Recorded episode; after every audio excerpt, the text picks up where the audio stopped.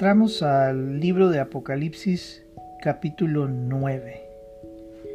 Este dice lo siguiente. El quinto ángel tocó la trompeta y vi una estrella que cayó del cielo a la tierra y se le dio la llave del pozo del abismo y abrió el pozo del abismo y subió humo del pozo como humo de un gran horno y se oscureció el sol y el aire por el humo del pozo. Y del humo salieron langostas sobre la tierra y se les dio poder como tiene poder los escorpiones de la tierra.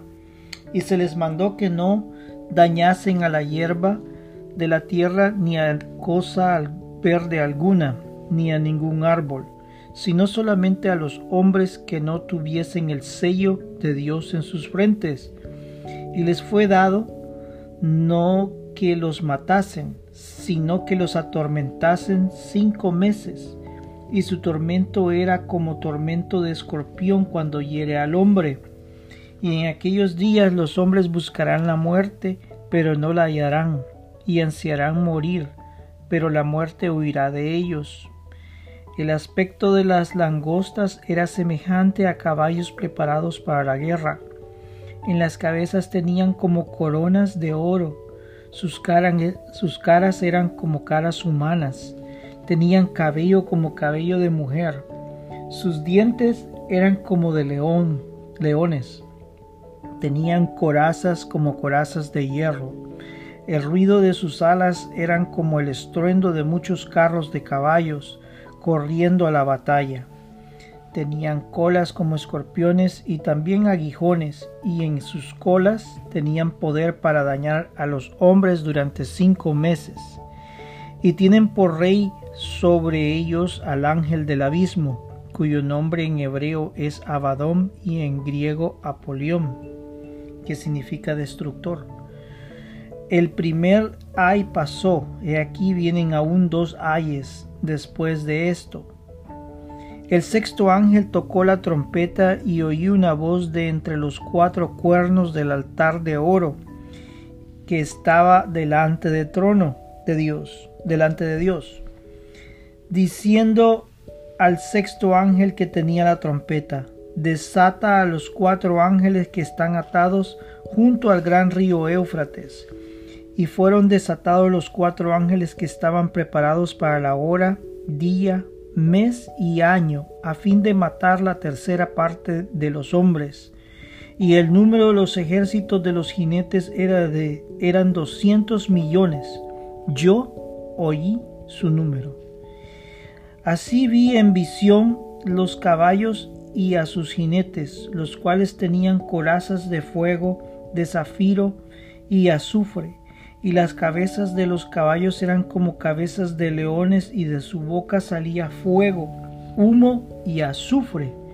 Por estas tres plagas fue muerta la tercera parte de los hombres, por fuego, el humo y el azufre que salía de sus bocas, pues el poder de los caballos estaba en su boca y en sus colas, porque sus colas semejantes a serpientes tenían cabezas y con ellas dañaban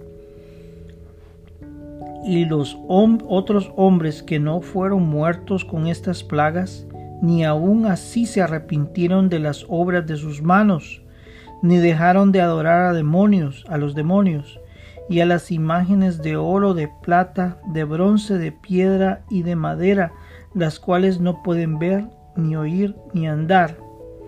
Y no se arrepintieron de sus homicidios, ni de sus hechicerías, ni de sus fornicaciones, ni de sus hurtos.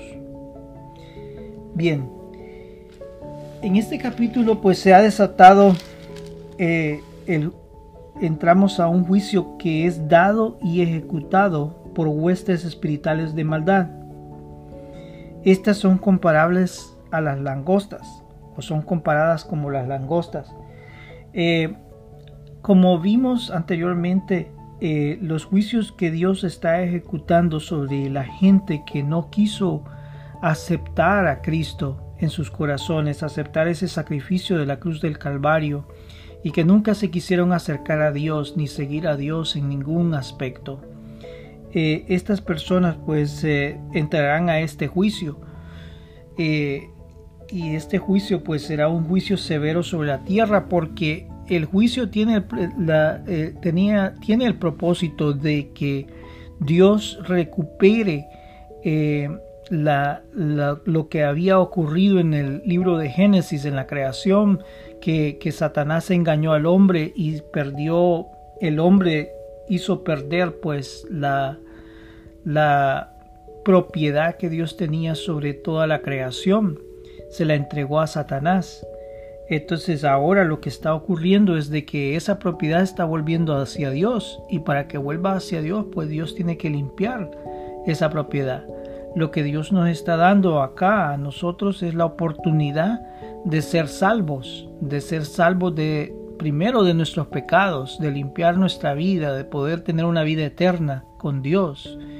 Y segundo, pues nos está salvando así como Noé, en los tiempos de Noé, que, que, que Dios había ya expresado que iba a venir un juicio y que iba a ser todo destruido y le dijo a Noé, bueno, construye un arca y, y ahí te vas a salvar y, entonces le decían, bueno, este no está loco, ¿qué, ¿qué es lo que está pensando hacer? Si nunca ha llovido y está diciendo que va a caer agua del cielo. Y, él los llamó, pues él les, él les dijo, miren, traten de arrepentirse, nada, ¿qué va a hacer? Y entonces la humanidad pues se perdió y, los que quisieron oír la voz de, de Dios, los que quisieron oír el mensaje de Noé, pues esos fueron los que se salvaron. Lo mismo está ocurriendo acá. Dios está abriendo la posibilidad de salvación antes de que vengan todos estos juicios, para que su iglesia no pase por estos juicios. Lo que sí que el pueblo de Israel eh, ya de manera tardía viene a aceptar a, Jesús como Salvador y como Mesías, y, y pues tienen que pasar por este periodo tan difícil, pero que Dios los va a rescatar, que Dios los va a proteger y que Dios los va a ayudar. Entonces, Dios está usando para enjuiciar, para recuperar esta tierra, eh, está utilizando pues a la naturaleza misma y está utilizando ahora las huestes eh, eh, malignas, huestes espirituales malignas para ejecutar el juicio. los mismos que destruyeron la tierra ahora están siendo utilizados para recuperar la, la propiedad de Dios para recuperar esa propiedad que le pertenece a Dios. Entonces estas, estas son huestes espirituales que son utilizadas en este capítulo 9. Ambos trompetas lo que hacen es liberar estas huestes. Las langostas, pues la langosta se menciona en el Antiguo Testamento. Es un insecto que es capaz de destruir los cultivos y las vegetaciones y se ha dicho de que éstas se mueven en gran número, se mueven en grupo, pueden cubrir más de 6 kilómetros de distancia en, grupo y pues estas destruyen la vegetación. En el libro de Éxodo ocurrió algo muy parecido a lo que va a ocurrir en el, en el libro de Apocalipsis, solo que en el libro de Éxodo Dios utilizó, eh, literalmente utilizó a las langostas. Eh, se dice en el capítulo 10 del libro de Éxodo, pues que la plaga de la langosta fue lanzada sobre Egipto, destruyó los alimentos que habían quedado después de las plagas anteriores y pues eh, a la vez también se metieron en los en los palacios y en las casas de los, de los funcionarios egipcios. Es decir, terminó destruyendo y, poniendo miedo, pues terror ante la, ante la sociedad egipcia, esa plaga de las, de las langostas. Entonces, ahora, pero la plaga de las langostas que aparecen acá, estas no son langostas naturales, no son el, no son el insecto, sino que estas vienen siendo eh, fuerzas o huestes espirituales de maldad. Eh, su capacidad es comparable a las langostas de su capacidad de destrucción y su propósito fue en aquel tiempo del éxodo fue de liberar al pueblo judío, al pueblo de Israel, de la opresión egipcia. Y Faraón pues endureció su corazón de tal manera que no dejó, a pesar de todas estas plagas que tenían el propósito de liberar al pueblo de Israel, Faraón no, no dejaba salir ese pueblo, lo quería seguir manteniendo esclavizado.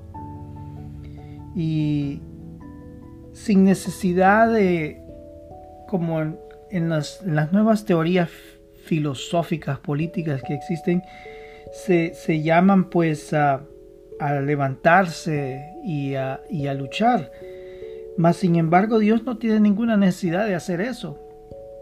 Dios utiliza la naturaleza y a las huestes espirituales para hacer, para liberar a su pueblo, para liberar al mundo y al universo del pecado. Él tiene control de las cosas naturales, Él tiene control de, la, de, las, de las huestes espirituales, él, él, él puede utilizar todo eso para poder traer el reino de Dios, la consecuencia del reino de Dios sobre la tierra, de eliminar el pecado. Entonces, eh, él no tiene necesidad de haber levantado al pueblo de Israel en armas y, haber tomado su, su, designio en aquel tiempo, sino que Él, en su poder, en su amor por el pueblo de Israel, Él utilizó la naturaleza para liberar al pueblo de Israel en el libro del Éxodo. Pues acá, para con nosotros, la liberación viene a través de las cosas naturales y de las huestes espirituales que está utilizando. De la misma manera ahora en el futuro final, Dios usará esta langosta, langosta pero espiritual. Las huestes espirituales son traídas en este juicio final. De igual manera que el insecto destructor, las huestes espirituales se formarán en gran número para atacar a los hombres que no estén sellados con la señal de Dios sobre, la sus frentes. Dios cuando nosotros nos acercamos a Dios, cuando nosotros dejamos que Dios perdone nuestros pecados, cuando nosotros dejamos que Dios haga la obra de salvación en nuestras vidas, Él nos sella. Ese sello patente está sobre nuestras frentes y, y cualquier hueste espiritual puede reconocer ese sello espiritual sobre nosotros.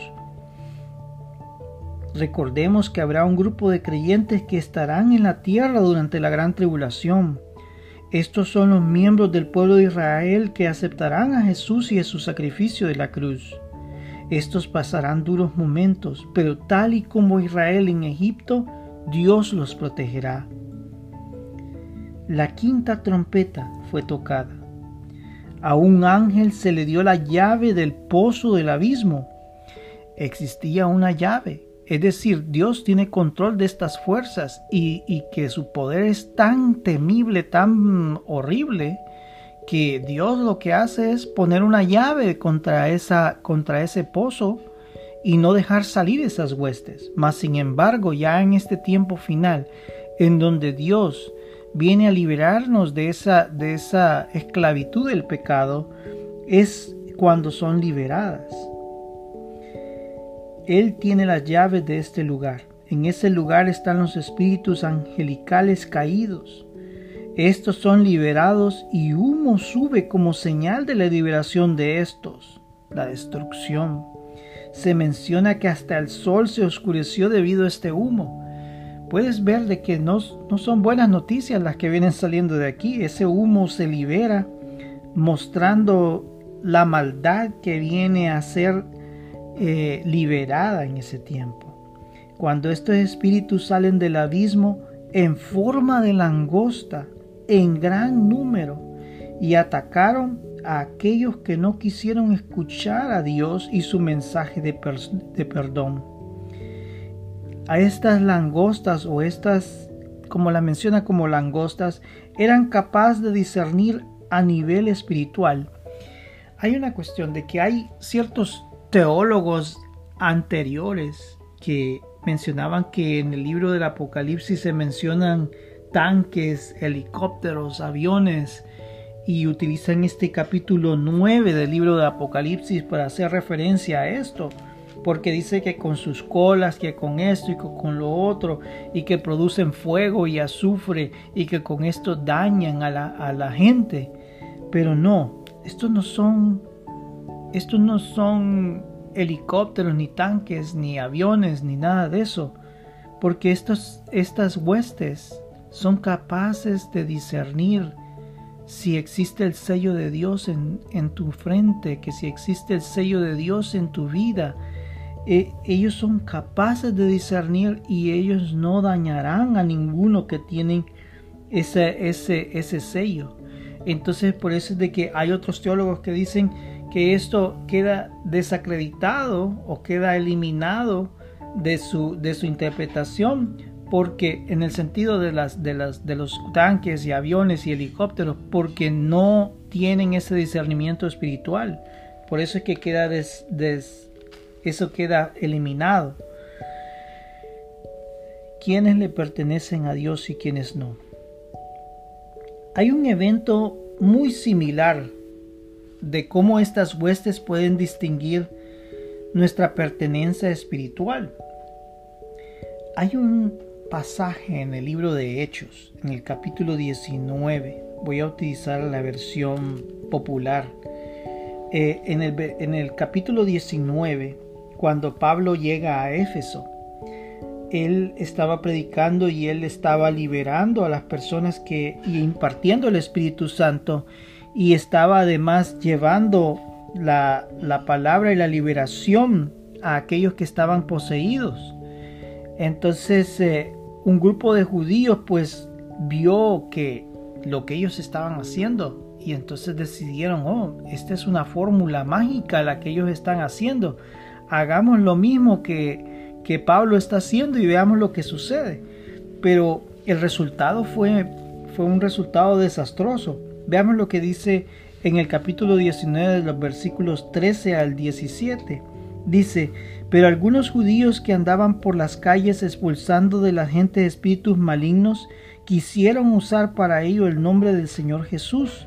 Así que decían a los espíritus, en el nombre de Jesús, a quien Pablo anuncia, les ordeno que salgan. Esto, lo, esto es lo que hacían los siete hijos de un judío llamado Ezeba, que era un jefe de los sacerdotes. Pero en cierta ocasión el espíritu maligno les contestó, Conozco a Jesús y sé quién es Pablo, pero ustedes, ¿quiénes son? Al mismo tiempo el hombre que tenía el espíritu maligno se lanzó sobre ellos y con gran fuerza los dominó a todos, maltratándolos con tanta violencia que huyeron de la casa desnudos y heridos. Todos los que vivían en Éfeso, judíos y no judíos, lo supieron y se llenaron de temor. De esta manera crecía la fama del nombre del Señor Jesús. ¿Ves? Los espíritus malignos logran reconocer la pertenencia de la persona. Entonces, eh, estos judíos que buscaban expulsar espíritus malignos comenzaron a usar el nombre de Jesús para expulsarlos, pero sin creer, sin haber aceptado su sacrificio, sin tener esa señal de salvación en la vida de ellos. Los espíritus los reconocieron y los atacaron. Lo mismo ocurre acá. Esos espíritus malignos, en el libro de Apocalipsis, esos espíritus malignos que salieron del abismo atacaron a los hombres por un espacio de cinco meses. Estos le producían a los hombres gran dolor como de picaduras de alacrán. Ese dolor es tan fuerte que, que pues la persona se retuerce de ese dolor. Muchos querrán suicidarse, pero no lo podrán hacer. Es decir, que la misma muerte escapará de ellos. Ellos sufrirán con esos dolores, con esa picadura de ese ente espiritual.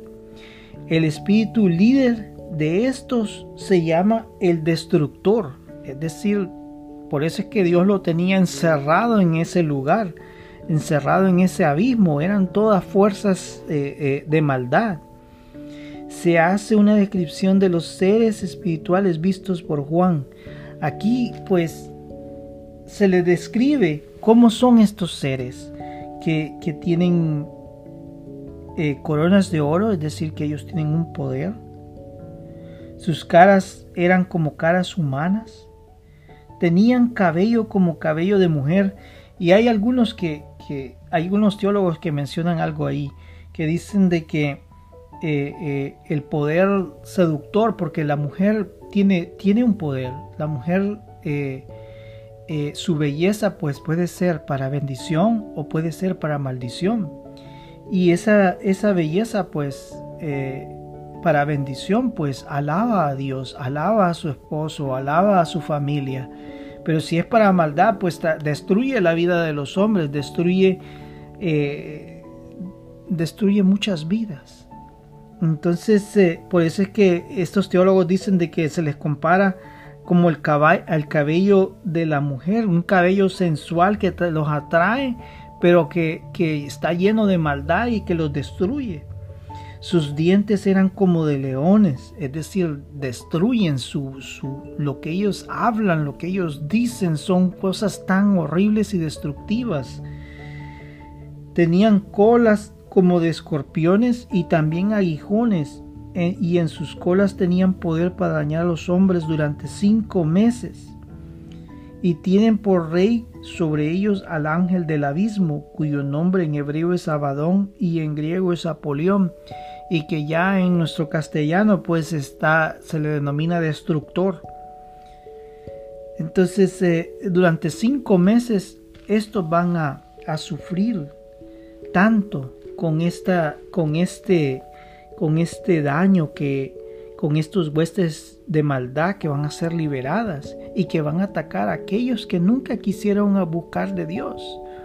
Recordemos de que de que el libro abre, el libro de Apocalipsis abre después de los mensajes a las iglesias, abre con el punto en que eh, la filosofía del hombre a nivel mundial esa filosofía pues eh, nunca ha logrado eh, traer paz sobre la tierra porque es una filosofía que busca independizarse de Dios, que, elimina a Dios de toda de todo vestigio y de toda de todo vestigio en la historia, no queda nada de Dios, sino que lo reemplaza por las filosofías humanas. Entonces estos nunca quisieron acercarse a Dios.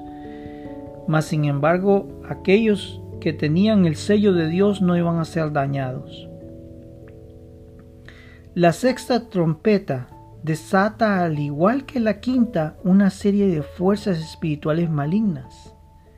Ahora, la orden surgió de aquel altar de oro, de en medio de los cuatro cuernos que estaban formados. Hay como cuatro cuernos en las esquinas de ese, de ese altar, hay unos cuernos y de ahí surgió la orden.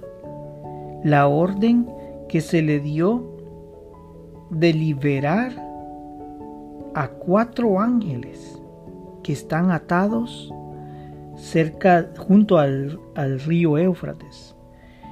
Eh, se dice de que en esta área, que es donde está Irán y Irak y todas estas naciones, en esa área pues era donde existía Babilonia.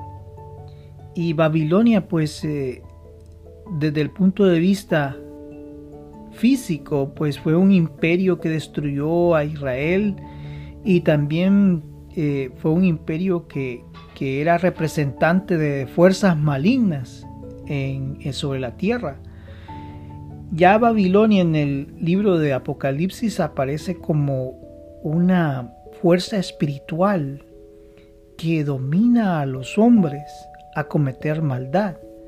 Es, por así decirlo, algo religioso, filosófico, es una filosofía de vida, es una conformación de, un estado económico, es decir, todo gira esta, esta, esta desviación espiritual de maldad desvía todos los factores económicos, sociales, eh, eh, espirituales.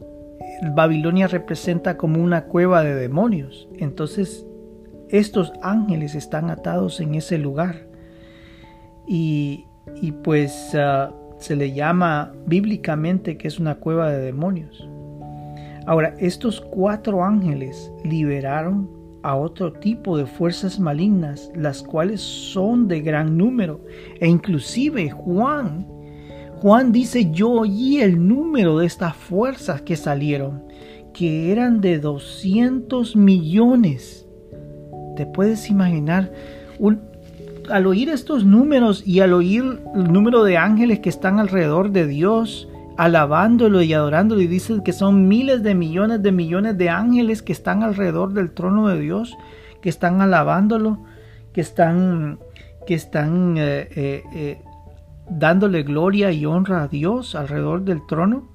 Así también estas huestes malignas, recordemos que una tercera parte de los ángeles fueron engañados por Satanás y pues cayeron. ¿Te imaginas cuántos ángeles deben de haber sido? Solo para decirte, imagínate que estos cuatro ángeles liberaron a otro tipo de fuerzas malignas y que Juan escuchó el nombre y que decía de que era de 200 millones. Creo que está en el versículo versículo 16 de ese capítulo 9. Y dice, y el número de los ejércitos de los jinetes eran 200 millones yo oí su número. Y ahora en ser, en, ser estos huestes espirituales ahora van sobre caballo y, y, sus jinetes, pero quien produce el daño es el caballo. Se le describe como que fuera un caballo.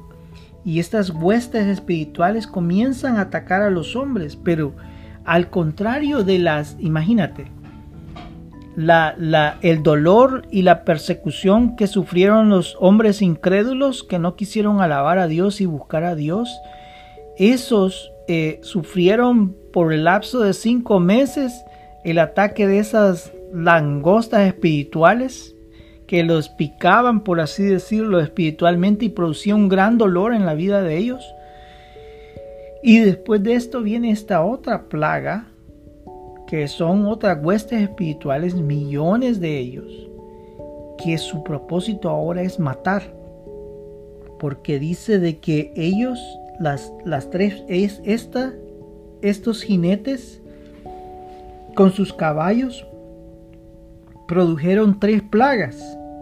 Una era fuego, humo y azufre.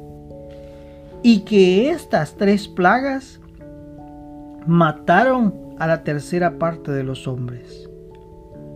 Es decir, estas huestes espirituales tienen otro poder comparado, comparado, comparado diferentemente con las otras huestes espirituales. Estas tienen otro tipo de poder y el poder es que se les ha permitido matar a los hombres. Entonces los hombres incrédulos eh, se ven enfrentados ante esto. Esto está determinado para un día, para un día, un mes, una hora determinada en que esto va a ocurrir, en que estas huestes espirituales, estos caballos van a ser soltados. Las plagas que ahora se nos presentan son seres espirituales capaces de discernir quienes siguen a Dios. Recordemos que estos juicios no son para el pueblo de Dios, sino aquellos que no querrán buscar a Dios. Y esto nos lo dice definitivamente en los últimos dos versículos del capítulo 9, los versículos 20 y 21. Veamos qué dice. Y los otros hombres que no fueron muertos con estas plagas, ni aun así se arrepintieron de las obras de sus manos, ni dejaron de adorar a los demonios, y a las imágenes de oro, de plata, de bronce, de piedra y de madera, las cuales no pueden oír, ni oír, ni andar. Y no se arrepintieron de sus homicidios, ni de sus hechicerías, ni, ni de su fornicación, ni de sus hurtos. Hay algo que, que yo había mencionado anteriormente. El libro de Apocalipsis va de un nivel general a un nivel más particular. Es decir, nos va presentando un cuadro grande de lo que está ocurriendo. de ese cuadro grande nos va llevando poco a poco hacia eventos singulares que van conformando el juicio divino sobre la tierra. En este caso, eh, ahí se va adelantando un poco hacia lo que, lo que ocurre más hacia, hacia adelante. Eh, en el libro más adelante nos menciona del anticristo. Y el anticristo Satanás conforma una trilogía, por así decir, tratando de, hacer una, una similitud con la Trinidad de Dios. Forma una falsa imagen en donde él utiliza una imagen, una estatua, y le da vida. Y, y pues, como tú puedes ver, ahorita lo está hablando en manera general, el culto que va a existir en aquel tiempo, esa religión universal que se va a formar, porque quieras o no, en ese tiempo va a haber una unificación, una unificación entre los distintos aspectos que conforman la sociedad y al individuo la política se va a unificar. Además de la política, la economía. Junto con eso se va a unificar la, unidad religiosa y junto con esto se va a unificar pues eh, la sociedad. Esos aspectos van a, permitir al diablo el poder unificar un punto de ataque final o, o completo sobre cada uno de los miembros de la sociedad. Y pues así como le dio vida a esa imagen, pues esa religión que se va a formar en, en ese tiempo va a tener un culto bien, bien magnificado hacia las imágenes.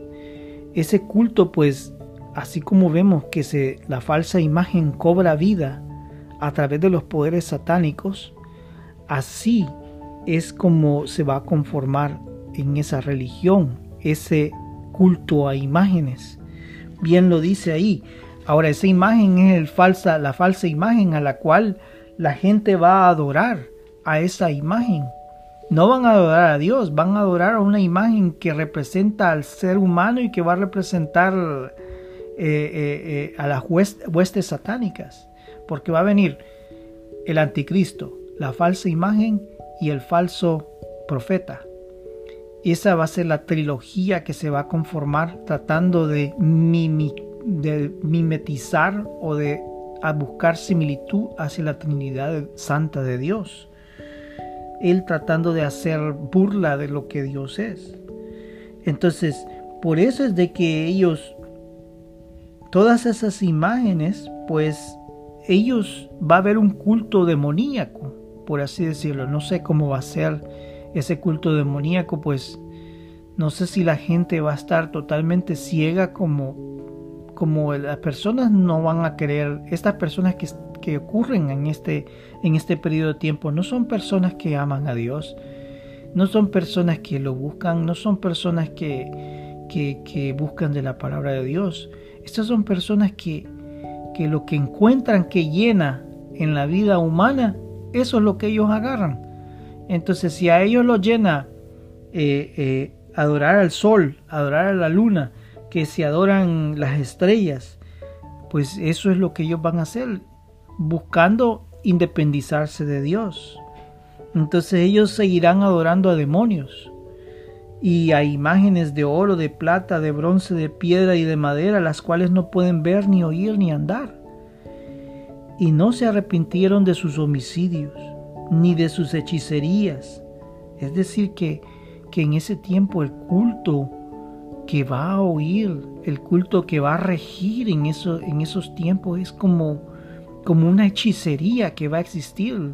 es un culto satánico lo que va a existir en ese tiempo, independizado de Dios y van a ver el, el poder de la mano de Dios sobre la tierra y van a ver todas estas plagas y van a ver que todo lo que ellos adoran y todo lo que ellos eh, eh, eh, todo lo que ellos adoran y todo lo que ellos admiran es lo que les va a venir a caer como juicio sobre ellos, porque ellos adoran a demonios, ellos adoran a huestes angelicales caídas.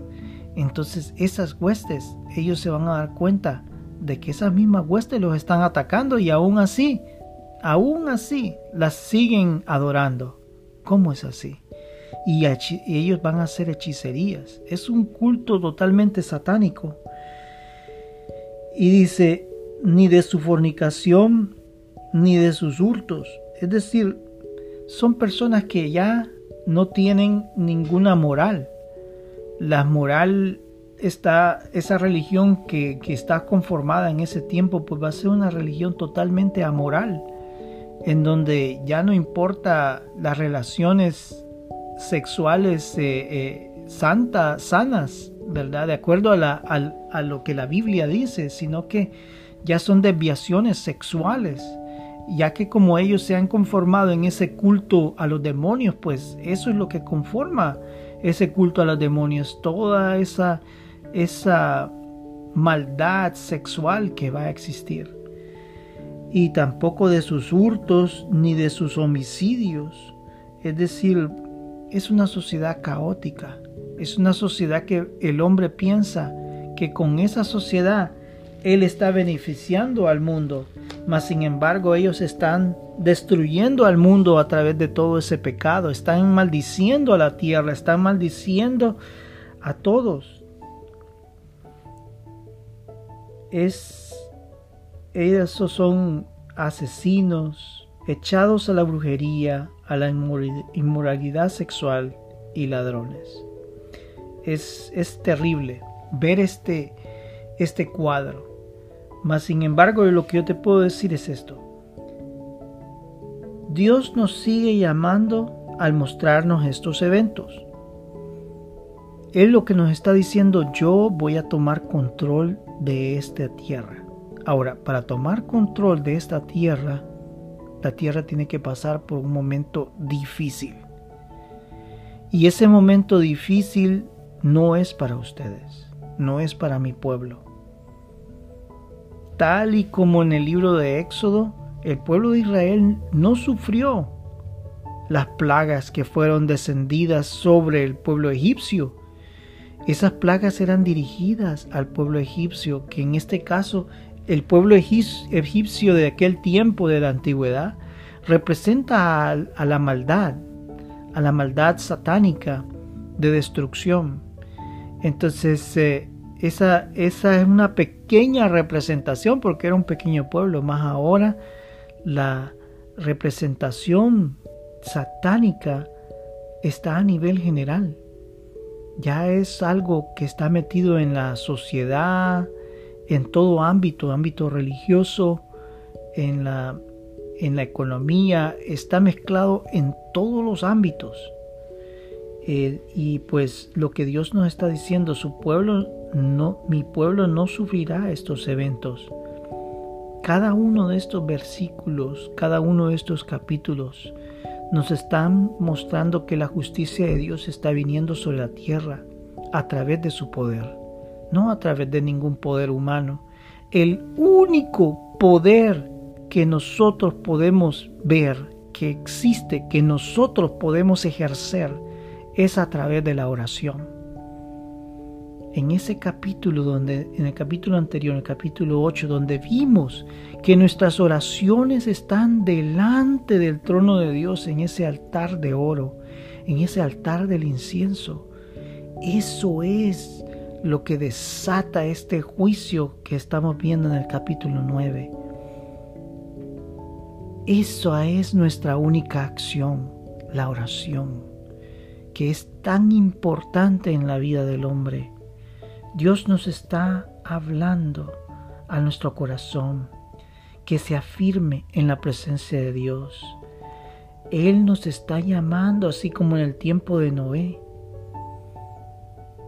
que nos afirmemos en nuestro corazón, que nuestro corazón dependa de Él, que tenga confianza, para que así como Noé, nosotros escapemos del juicio final sobre la humanidad para restaurar la propiedad de Dios, para eliminar el pecado, para eliminar la destrucción del pecado sobre la tierra y que toda esa independencia del hombre con respecto a Dios ya no exista, sino que al contrario sea Dios el que rija sobre las naciones. Oremos. Gracias Padre Santo por tu mensaje. Señor, yo sé que tú eres todo para con nosotros y que tú nos has dado este mensaje para alertarnos, así como Noé, alertarnos de los tiempos que vienen, tiempos difíciles. Tú nos has dado, Señor, este libro como un libro de esperanza, como un libro de amor hacia la humanidad. Te damos gracias, Padre Santo, porque tú nos lo has revelado y tú nos estás mostrando que tú tienes control de todo. Padre, te damos gracias por tu amor. Te damos gracias por tu sacrificio en la cruz del Calvario. Que tú puedas vivir en nuestros corazones, Señor. Que podamos anhelar día con día tu presencia. Padre, tú eres nuestro Rey. Tú eres nuestro Señor, tú eres nuestro Padre. Padre, bendícenos, ayúdanos, danos paz, Señor. Ten misericordia de nuestros corazones y ayúdanos día con día, Señor. Aquellos que están enfermos, Señor, sánalos. Derrama tu sangre preciosa sobre sus vidas. Que tu sanidad venga a sus mentes. Que pongas paz en el corazón. Porque tenemos necesidad de ti que tú nos des la paz que necesitamos en nuestro corazón. Te damos gracias, Padre, porque tú lo eres todo. Bendito sea tu nombre, Señor. Tú eres Dios ante todo. Tú eres nuestro Dios. Tú eres poderoso, Señor. Bendito tú eres, Señor, de generación en generación. Señor, ayúdanos, guárdanos, Señor. Ayúdanos en nuestros trabajos, Señor. Danos Danos guía, Señor, en todas nuestras decisiones. Tú eres el único que nos puedes ayudar. Protege, Señor, a aquellos que no tienen trabajo, provéeles, Señor. Aquellos que no tienen alimento, provéelos, Señor. Padre Santo, ayuda a los gobernantes de esta tierra que puedan encontrarte, Señor. Que puedan encontrar tu palabra, Señor, tu paz. Sin ti nada somos, Señor. Dependemos de ti, Señor. Pedimos por la paz en este mundo, Señor. Ten misericordia, Señor. Ten misericordia de los niños, Señor. Ten misericordia de los huérfanos, Señor. De la viuda, Señor, que está sola. Padre Santo, ten misericordia. Te damos gracias, Señor, porque tú has sido todo para con nosotros y has tenido misericordia nos has traído, Señor, a tu paz, a tu salvación, a tu perdón. Bendito sea tu nombre, Señor. Tu bendición sea grande, Señor. Sin ti nada somos, Señor. Dependemos de ti siempre. Bendito sea tu nombre, Padre. Gracias, Señor, por todas tus bendiciones que tu amor esté alrededor de los que me escuchan, que tu paz caiga en sus corazones, que tu Santo Espíritu descienda en este momento en sus vidas. Bendito Señor, descienda tu pan de amor, Señor, tu paz, tu Santo Espíritu, Señor, en nuestros corazones sea patente, Señor, y que podamos sentir, Señor, que somos propiedad tuya, Señor, que te pertenecemos, Padre, porque somos tuyos, Señor. Bendito sea tu alma, Señor. Bendito sea tu Espíritu Santo, Señor. Sin ti, Padre Santo, nada somos. Guárdanos, Señor. Que estemos listos para tu venida, Señor, para cuando tú nos lleves, Señor, que podamos abrir nuestros brazos a ti y estar limpios. Perdona nuestros pecados y ayúdanos. Guárdanos, Padre. En el nombre de Cristo Jesús hemos orado. Amén y amén.